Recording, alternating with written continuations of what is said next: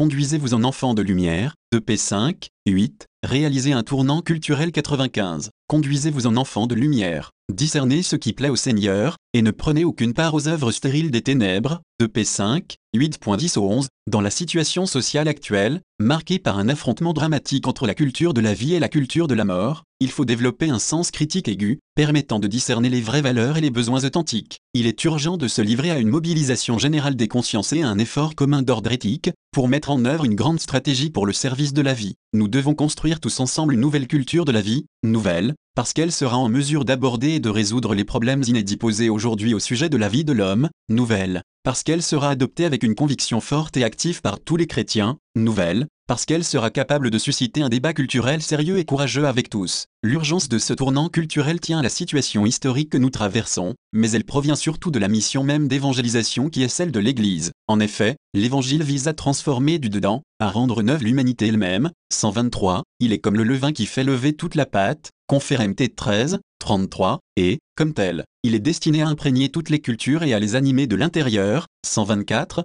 afin qu'elles expriment la vérité tout entière sur l'homme et sur sa vie. On doit commencer par renouveler la culture de la vie à l'intérieur des communautés chrétiennes elles-mêmes. Les croyants, même ceux qui participent activement à la vie ecclésiale, tombent trop souvent dans une sorte de dissociation entre la foi chrétienne et ses exigences éthiques à l'égard de la vie, en arrivant ainsi au subjectivisme moral et à certains comportements inacceptables. Il faut alors nous interroger, avec beaucoup de lucidité et de courage, sur la nature de la culture de la vie répandue aujourd'hui parmi les chrétiens, les familles, les groupes et les communautés de nos diocèses. Avec la même clarté et la même résolution, nous devons déterminer les actes que nous sommes appelés à accomplir pour servir la vie dans la plénitude de sa vérité. En même temps, il nous faut conduire un débat sérieux et approfondi avec tout, y compris avec les non-croyants, sur les problèmes fondamentaux de la vie humaine, dans les lieux où s'élabore la pensée, comme dans les divers milieux professionnels et là où se déroule l'existence quotidienne de chacun 96. La première action fondamentale à mener pour parvenir à ce tournant culturel est la formation de la conscience morale au sujet de la valeur incommensurable et inviolable de toute vie humaine. Il est d'une suprême importance de redécouvrir le lien inséparable entre la vie et la liberté. Ce sont des biens indissociables, quand l'un de ces biens est lésé, l'autre finit par l'être aussi. Il n'y a pas de liberté véritable là où la vie n'est pas accueillie ni aimée, et il n'y a pas de vie en plénitude sinon dans la liberté. Ces deux réalités ont enfin un point de référence premier et spécifique qui les relie indissolublement, la vocation à l'amour. Cet amour, comme don total de soi, 125, représente le sens le plus authentique de la vie et de la liberté de la personne. Pour la formation de la conscience, la redécouverte du lien constitutif qui unit la liberté à la vérité n'est pas moins déterminante. Comme je l'ai dit bien des fois, séparer radicalement la liberté de la vérité objective empêche d'établir les droits de la personne sur une base rationnelle solide, et cela ouvre dans la société la voie au risque de l'arbitraire ingouvernable des individus ou au totalitarisme mortifère des pouvoirs publics. 126, il est essentiel, ensuite,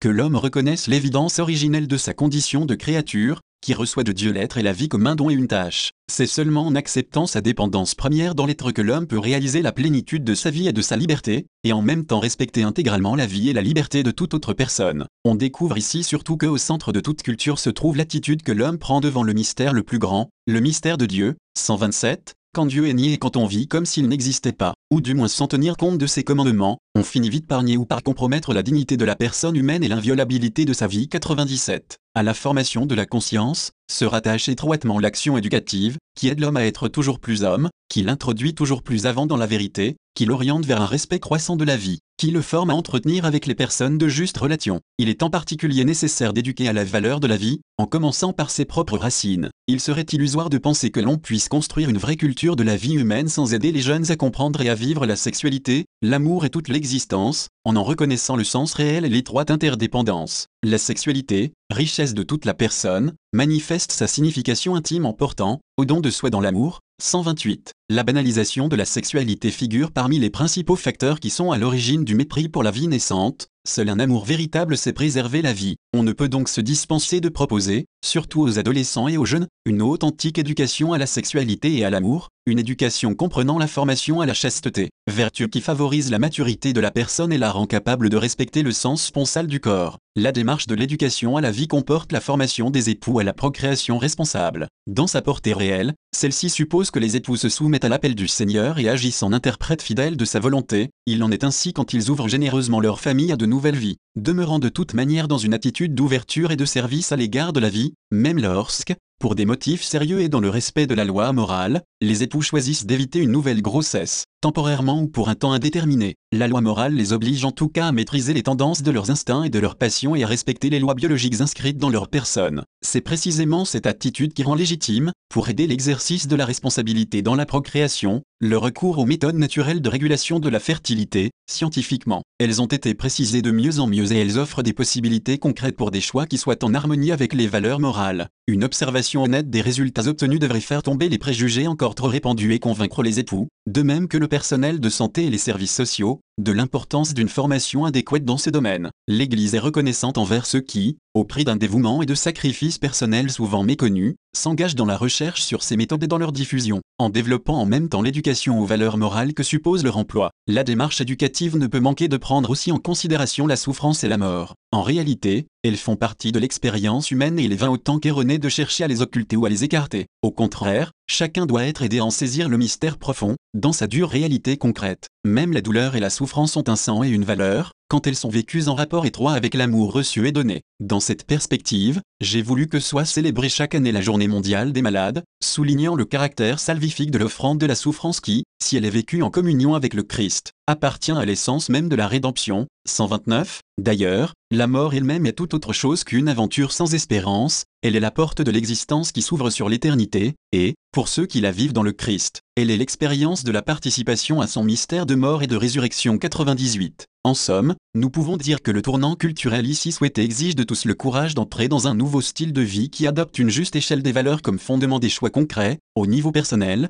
familial, social et international, la primauté de l'être sur l'avoir, 130, de la personne sur les choses, 131, ce mode de vie renouvelé suppose aussi le passage de l'indifférence à l'intérêt envers autrui et du rejet à l'accueil. Les autres ne sont pas des concurrents dont il faudrait se défendre, mais des frères et des sœurs dont on doit être solidaire, il faut les aimer pour eux-mêmes, ils nous enrichissent par leur présence même. Personne ne doit se sentir exclu de cette mobilisation pour une nouvelle culture de la vie, tous ont un rôle important à jouer avec celle des familles, la mission des enseignants et des éducateurs est particulièrement précieuse. Il dépend largement d'eux que les jeunes, formés à une liberté véritable, sachent garder en eux-mêmes et répandre autour d'eux des idéaux de vie authentiques, et qu'ils sachent grandir dans le respect et dans le service de toute personne, en famille et dans la société. De même, les intellectuels peuvent faire beaucoup pour édifier une nouvelle culture de la vie humaine. Les intellectuels catholiques ont un rôle particulier, car ils sont appelés à se rendre activement présents dans les lieux privilégiés où s'élabore la culture, dans le monde de l'école et de l'université, dans les milieux de la recherche scientifique et technique, dans les cercles de création artistique et de réflexion humaniste. Nourrissant leur inspiration et leur action à la pure sève de l'Évangile, ils doivent s'employer à favoriser une nouvelle culture de la vie, par la production de contributions sérieuses, bien informées et susceptibles de s'imposer par leur valeur à l'attention et au respect de tous. Précisément dans cette perspective, j'ai institué l'Académie pontificale pour la vie, dans le but d'étudier, d'informer et de donner une formation en ce qui concerne les principaux problèmes de la biomédecine et du droit, relatifs à la promotion et à la défense de la vie, surtout dans le rapport direct qu'ils entretiennent avec la morale chrétienne et les directives du magistère de l'Église. 132. Les universités fourniront aussi un apport spécifique. Les universités catholiques en particulier, de même que les centres, instituts et comités de bioéthique, les divers acteurs des moyens de communication sociale ont une grande et grave responsabilité, il leur faut faire en sorte que les messages transmis avec beaucoup d'efficacité contribuent à la culture de la vie. C'est ainsi qu'ils doivent présenter des exemples de vie élevés et nobles, donner une place à des témoignages positifs et parfois héroïques d'amour pour l'homme, proposer les valeurs de la sexualité et de l'amour avec un grand respect, sans se complaire dans ce qui corrompt et avilit la dignité de l'homme. Dans la lecture de la réalité, ils doivent refuser de mettre en relief ce qui peut suggérer ou aggraver des sentiments ou des attitudes d'indifférence, de mépris ou de refus envers la vie. Tout en restant scrupuleusement fidèles à la vérité des faits, il leur appartient d'allier la liberté de l'information au respect de toutes les personnes et à une profonde humanité. 99. Pour obtenir ce tournant culturel en faveur de la vie, la pensée et l'action des femmes jouent un rôle unique et sans doute déterminant, il leur revient de promouvoir un nouveau féminisme qui, sans succomber à la tentation de suivre les modèles masculins, sache reconnaître et exprimer le vrai génie féminin dans toutes les manifestations de la vie en société, travaillant à dépasser toute forme de discrimination, de violence et d'exploitation. Reprenant le message final du Concile Vatican II,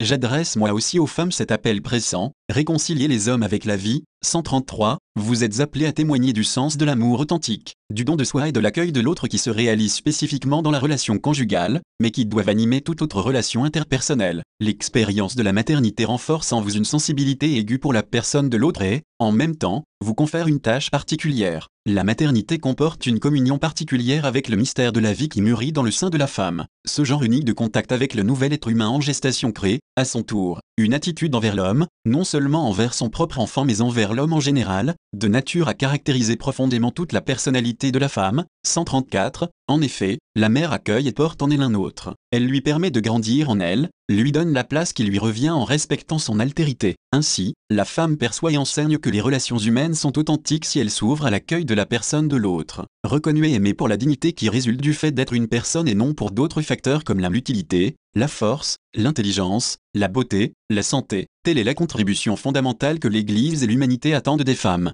C'est un préalable indispensable à ce tournant culturel authentique. Je voudrais adresser une pensée spéciale à vous, femmes qui avez eu recours à l'avortement. L'Église sait combien de conditionnements ont pu peser sur votre décision, et elle ne doute pas que, dans bien des cas, cette décision a été douloureuse, et même dramatique. Il est probable que la blessure de votre âme n'est pas encore refermée. En réalité, ce qui s'est produit a été et demeure profondément injuste. Mais ne vous laissez pas aller au découragement et ne renoncez pas à l'espérance. Sachez plutôt comprendre ce qui s'est passé et interprétez-le en vérité. Si vous ne l'avez pas encore fait, ouvrez-vous avec humilité et avec confiance au repentir. Le Père de toute miséricorde vous attend pour vous offrir son pardon et sa paix dans le sacrement de la réconciliation. C'est à ce même Père et à sa miséricorde qu'avec espérance vous pouvez confier votre enfant. Avec l'aide des conseils et de la présence de personnes amies compétentes, vous pourrez faire partie des défenseurs les plus convaincants du droit de tous à la vie par votre témoignage douloureux. Dans votre engagement pour la vie, éventuellement couronné par la naissance de nouvelles créatures et exercé par l'accueil et l'attention envers ceux qui ont le plus besoin d'une présence chaleureuse, vous travaillerez à instaurer une nouvelle manière de considérer la vie de l'homme sans. Dans ce grand effort pour une nouvelle culture de la vie, nous sommes soutenus et animés par l'assurance de savoir que l'évangile de la vie,